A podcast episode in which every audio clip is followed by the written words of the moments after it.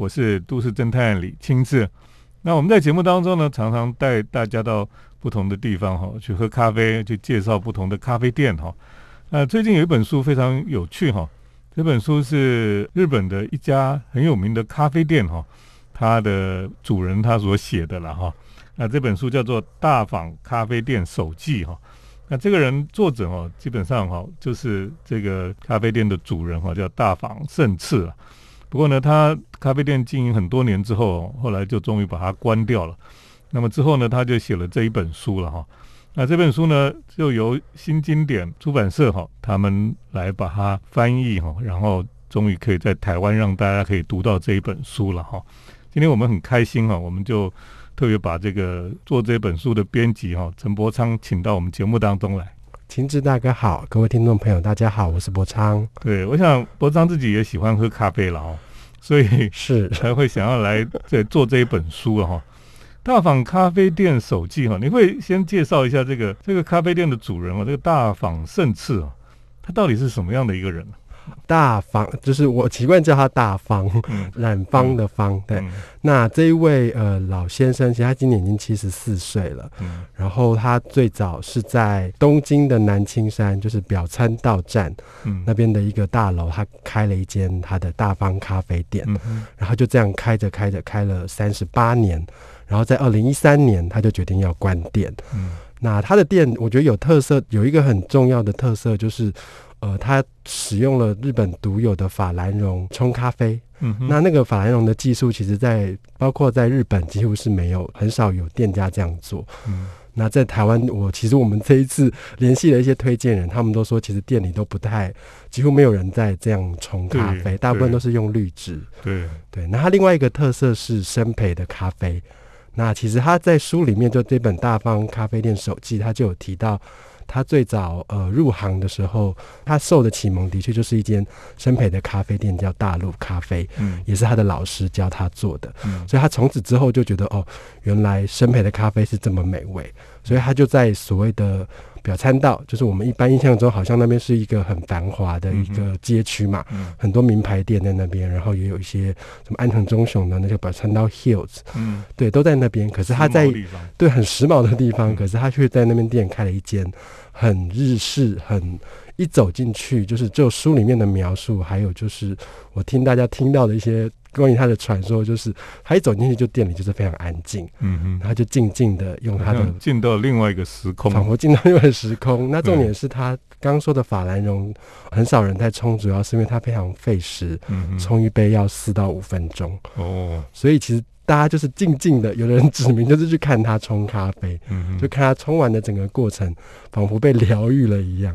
嗯，对。那所以蛮多呃日本客人的确是为了里面店里的气氛嗯而去的。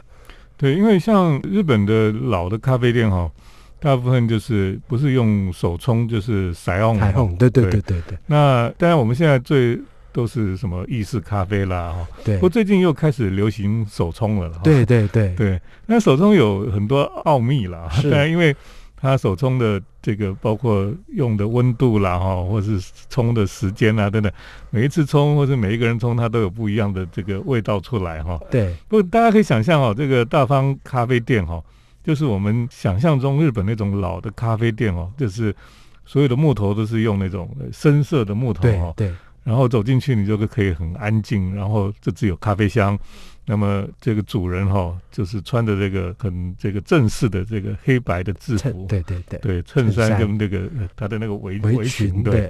然后就安静的在那边冲咖啡哈，是。这个就就是以前我们讲这个日本的吃茶店哈，对，就是这种感觉了哈，是。那我想大番咖啡店哈。它基本上就是这种类型的咖啡店，那它里面应该有放音乐吧？啊，有有，就是他在其实他写这本书，一方面也是在讲他在他关店的六年后写的，所以他有点像是在记录他之前。店里面的一些点点滴滴，但是是用了他自己的方式，等于是回顾的方式在进行，所以他其实里面是会，他有提到说他会放的是爵士乐，爵士乐嘛，对，因为在日本哈，这些吃茶店有的是专门放古典音乐，对对，那有的是专门放爵士乐哈，通常这个主人都是非常专精啊，所以他们也会收藏很多黑胶唱片等等的哈。好，我们等一下再请博昌来给我们介绍大方咖啡店手记。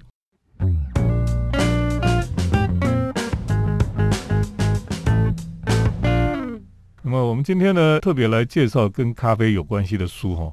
啊，这本书叫做《大方咖啡店手记》哈。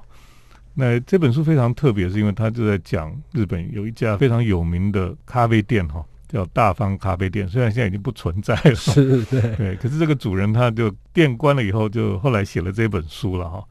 那这本书里面很多，其实在讲咖啡店里面的，我不晓得这应该称为哲学嘛？哈，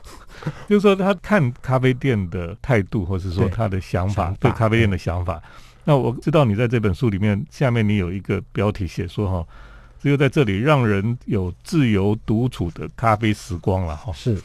这我我觉得是很重要，因为我们常常讲说，咖啡店就是我们在家庭跟工作场所的之外的第三场所嘛哈。对。那这个第三场所在那个地方，我们才可以真正得到休息了哈。是。所以很多人去咖啡店，可能就是为了可以得到独处的时间了。对。其实他大方先生他自己就是这样的提倡者嘛，他自己也不希一方面不希望他的工作他在进行冲咖啡的时候被打扰。嗯，那我相信他这三十八年来的确是看了很多客人进进出出。那他其实也没有明言说哦店里不能讲话，嗯可是他其实好像有个潜规则，就是大家走进来之后就会安静。嗯，那还有个比喻，其实我们这个就就是我们这个副书名，就是他觉得每个客人进来，他不管是要喝来喝咖啡也好。或者是来看书，嗯，或者是来做他自己想做的事情，可是他们他都把这在这里的时间变成了重要的时间。那我觉得这个诉求也本身跟我自己，就是我觉得我自己去咖啡店也是类似这样的感受。嗯，那我们在做这本书问了一些咖啡店，其实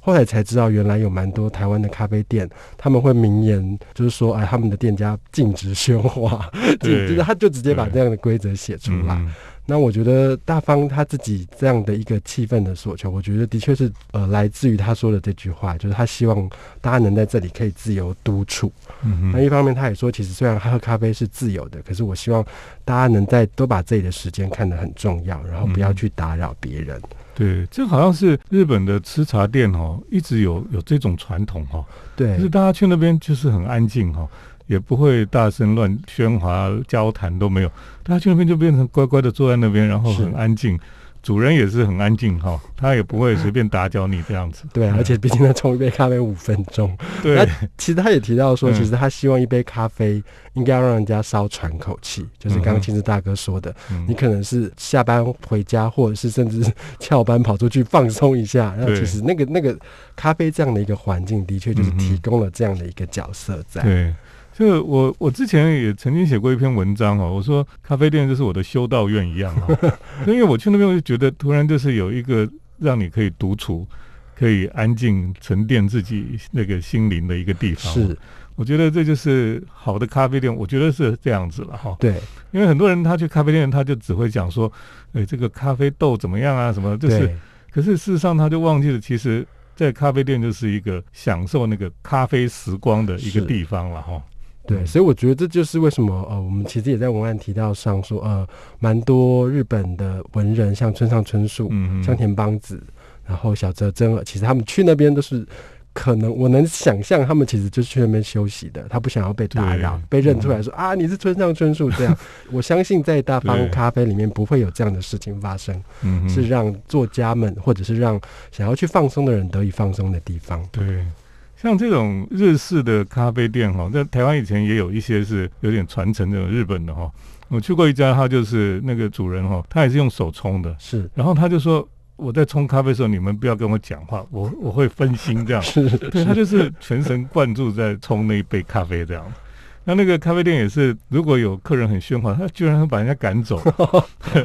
是啊，我觉得这是一个还蛮有个性的咖啡店的。对，那其实后来大方他就有说，其实他其实不太感人，也不会禁止人家不讲话，但是他说他会试着去介入他们聊天的话题，就是去把它引开，就是不要让整间店好像都在听你们在讲什么话这种感觉。所以我觉得他在身为店主，他其实也很贴心，就是一直在做着他维护客人的一个自由的一个重要性。对，有时候你知道我去咖啡店哈，我只是想要得到一个安静的时间，是。可是常常就听到旁边人在讲什么家里面的纠纷啊，或者讲那个职场上面的斗争啊。对，我就想说啊，我我本来心情就是要来找一个安静的时候，结果心里面都是负能量这样子，就觉得很生气哈。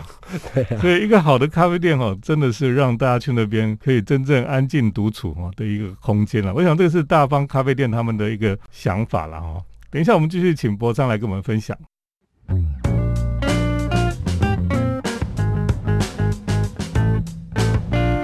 今天呢，我们请来这个陈伯昌来给我们介绍给他所编的这一本《大方咖啡店手记》哈。啊，这个大方咖啡店手记是这个咖啡店的主人哈，大方胜次这个日本的咖啡店主人呢，他后来店关了之后呢，就写了这本书了。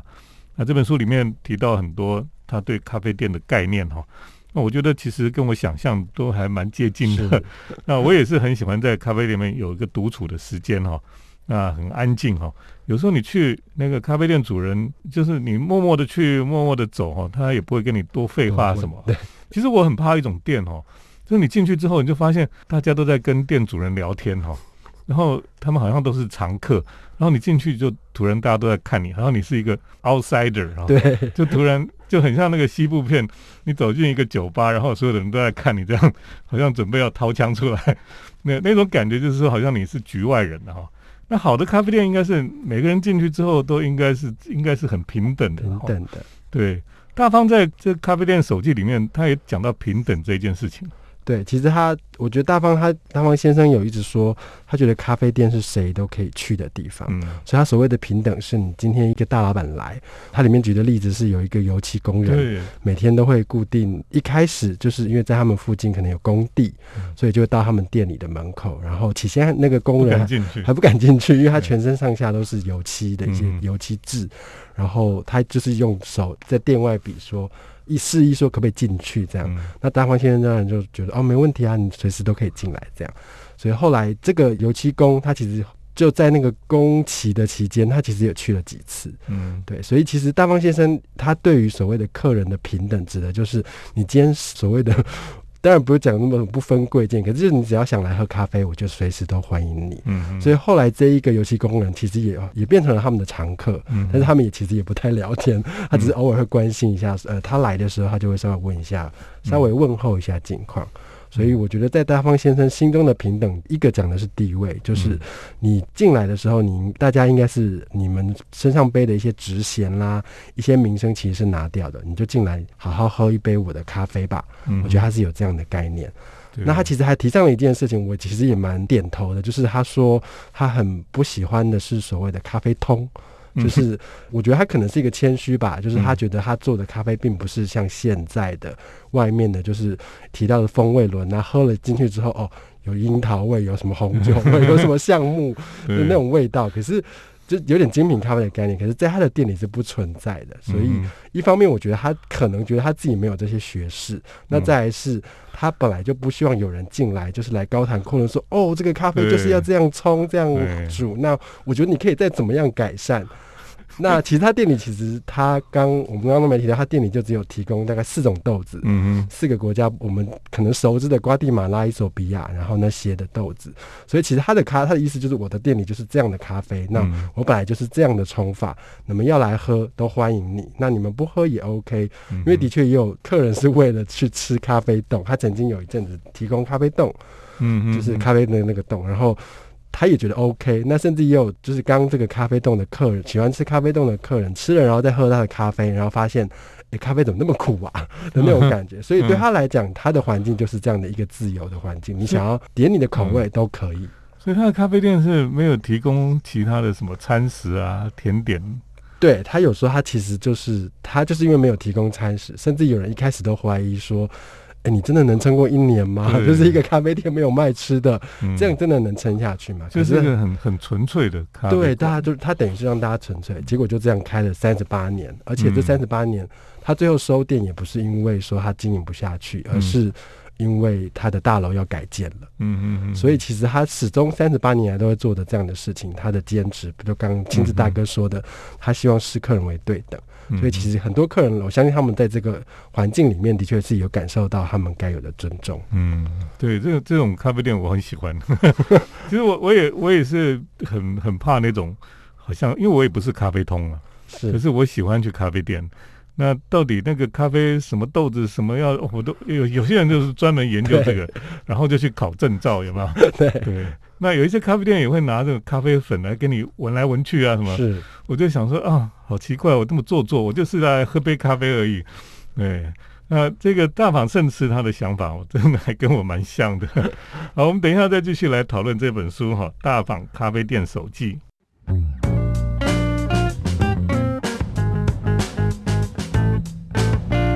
我是都市侦探李清志。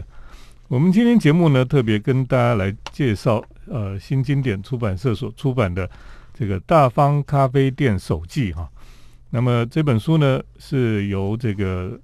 咖啡店的主人哈大方胜次他所写的了。那这个咖啡店在日本其实是一个非常有名的老店哈，不过现在已经不存在了。那这个作者呢，他就把他以前开咖啡店的他所有的经验哈，他把它写下来哈。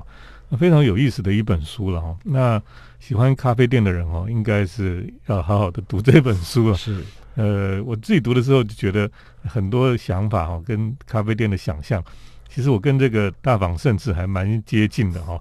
不过这个书里面很有趣是，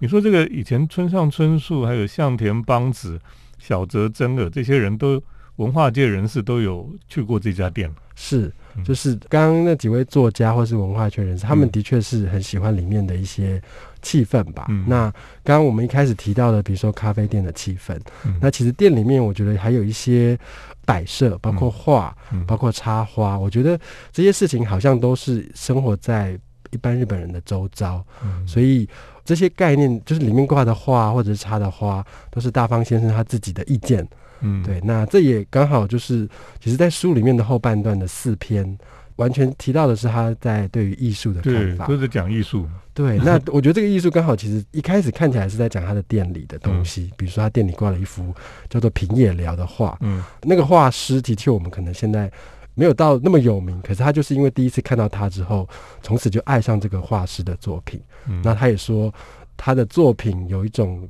抽象。嗯但是又有点写实，然后那个东西很适合放在他的店里，然后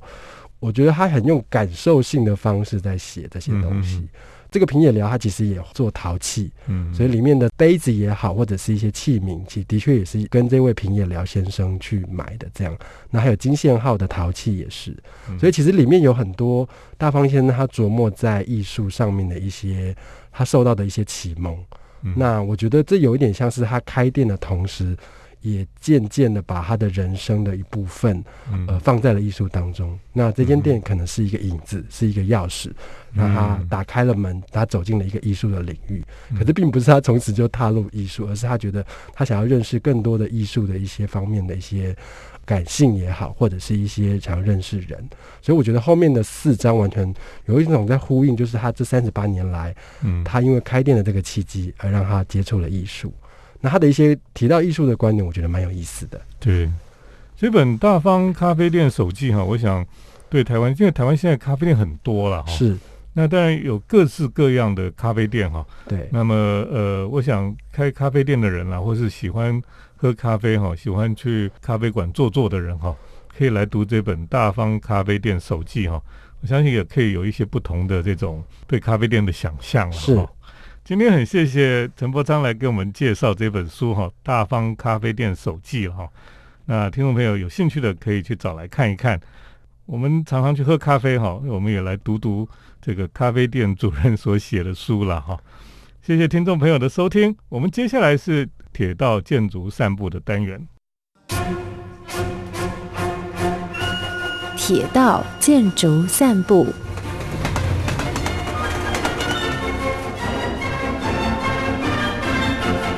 欢迎来到我们铁道建筑散步的单元，我是都市侦探李清志。我想大家都非常注意的一件新闻哈，就是美国现在总统是更换了了哈。那么川普下台之后呢，美国的总统哈，新的总统就拜登就上任。那么美国总统非常有趣，就是从美国建国以来哈，美国总统竞选的时候，他们都会喜欢搭火车到各个州哈去竞选。所以在美国总统他们竞选的时候，最重要的一个交通工具呢，那么主要就是搭火车。为什么呢？因为以前哈，在美国有一个铁道哈，就从东部一直延伸到西部了哈。那在拓荒时代呢，刚开始是骑马哦，然后有篷车哈。那么后来等到铁道开到这个小镇的时候呢，那个小镇就开始发达起来了哈。因为有了车站，有了交通运输之后呢，那这个就可以货畅其流了哈。那么有一些东西可以运出去，有一些新的东西可以运进来，那么人呢也可以出去，可以进来这样子。所以有了车站，有了火车之后，有了铁道之后呢，那么这些美国西部的小镇啊，就慢慢就成长起来。那除了这个西部之外，那么各个地方哈，基本上呃每个州都会有重要的车站哈。那这些车站其实在十九世纪到二十世纪初期哈，那么都非常的兴盛哈。那么在二次大战期间呢，这些车站也是非常的繁荣了哈。为什么呢？因为在二次大战期间哈，就非常多的运兵哈，运兵哈，这个军队的运输啊。呃，这些货物啦，这些武器的运输哈，基本上都是靠火车了哈。所以在那个年代里面，这个火车非常的使用非常频繁哈。而且呢，在在各州哈都会有盖这个重要的车站哈。我们讲这个 Union Station 哈，呃，联合车站哈，在很多地方都是很大的、很华丽的车站。可是呢，到了二次大战结束之后呢，慢慢哈，这个运输呢，慢慢就被。当然，公路系统哈被取代了哈。那么，另外航空运输哈也是一个非常重要的影响整个交通、美国交通的一个因素了哈。所以后来这个人员的移动哈，那从东部到西部啦，从西部到东部到南部哈，都是搭乘飞机了。而且呢，到了二十世纪末期呢，那个飞机更频繁了，有很多的廉价航空出来哈。所以大家坐飞机到各个地方去就比较快，又快又便宜哈。所以搭火车反而变得比较贵，然后也比较费时间了哈。所以铁道运输呢，其实在美国后来就慢慢就没落了哈。可是美国非常有趣是，从以前开始哈，就有一个传统，这个传统就是美国总统竞选哈，那么他们就都是搭这个竞选列车了。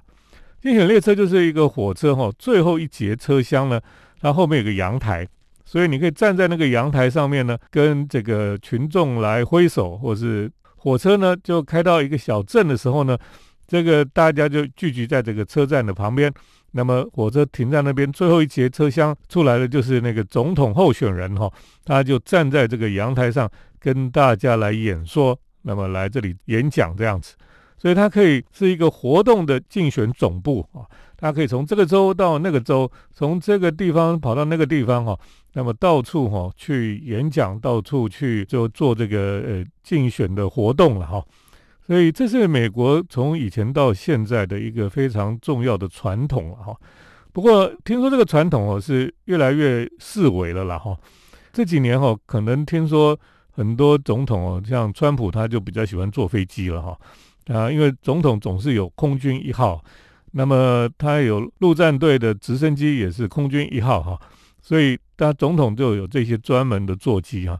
那坐飞机当然更舒服了哈，那么也更这个快速哈。不过以前搭火车也是很棒的了哈，火车基本上就是一种移动的建筑哈，而且说实话，当然美国总统的空军一号飞机是非常豪华啦，因为它用七四七哈，七四七是国王体客机哈，现在很多都被淘汰了，可是七四七很棒，就是因为它上面很宽敞。那么还有分几个楼层哈，那么七四七上面里面就有总统的套房啊，有会议室啦，有这个呃幕僚住的地方啊等等的，一应俱全了哈。那么等到有遇到这种世界大战的时候呢，空军一号就会起飞哈，它就变成了空中的指挥中心哈。所以对现在的美国总统来讲哦，飞机可能是比较好用，可在以前来讲哈，说实话，那个铁道哈，火车。里面的竞选总部哈也是非常的华丽了哈，这个火车上面它就是一个车厢，就是像一座建筑，里面可以室内设计，可以装潢的非常的豪华，就像我们现在去看这种东方快车哈，东方列车，那么上面就是有华丽的餐厅了哈，有这个非常棒的这个室内的设计啊等等的。像现在的我们在日本看到这些五星级的观光列车哈，就是属于这种的。所以在当年哈，其实美国总统他们竞选的时候，在车上又可以住，又可以吃，又可以开会，所以其实是非常好用的。一大台这个列车里面，也可以把所有的幕僚哈、竞选的人员全部都装到上面去，然后到不同的州哈，就可以去这个呃到处去演讲啊、去拉票啊等等的。所以我觉得火车还是一个在竞选上面很好用的一个交通工具了哈。各位可以想想看哈。如果台湾的选举哈也是可以搭火车去竞选哦，那也是很棒的。你看这个从台北出发哈，那么往桃园啊、新竹啊，就可以停下来啊，在那个火车上面演讲啊、办这个造势大会啊等等的。然后继续呢，就在火车上面又往南走啊，到台中、到嘉义哈，然后一站一站哈，到台南啊，到高雄恒春哈。那么南回铁路再绕到东部去哈，那么到台东、到花莲哈，然后再整个绕到这个宜兰、基隆，然后再到台北，所以这样一圈哈，就可以全省走透透哎。而且你想想看哈，那个什么所有的需要的资料啦、竞选总部的人啊，什么都只要一套就好哈，全部都装在一台竞选的列车上面哈。那只要在车上，然后就走到。后阳台上面就可以跟群众来招呼、来握手，然后来来演讲了哈。所以这个竞选列车其实是一个很不错的主意了哈。那在美国其实就有这种传统哈，可是，在台湾哈可能比较没有这个事情。那在这个独裁国家哈，像北韩哈，那这个像我们知道北韩金正恩哈，他其实不喜欢坐飞机的哈，他很怕死啊。所以他很，他有自己的列车，那么这个列车呢，就可以带他去很多地方哈，那么甚至到中国大陆去旅行哈，都是搭乘这个火车了哈。所以对总统来讲哈，有一个专属的火车列车，其实是很棒的事情了。好，今天在节目当中哈，就跟大家来介绍美国这个竞选用的这种列车了哈。我觉得这是一个非常特殊的一种美国传统啊。今天就跟大家介绍到这里，谢谢听众朋友的收听，我们下礼拜再见。每一条铁道、每一个车站、每一种火车都有令人惊艳之处，能为我们的世界开启一道通往梦想的窗。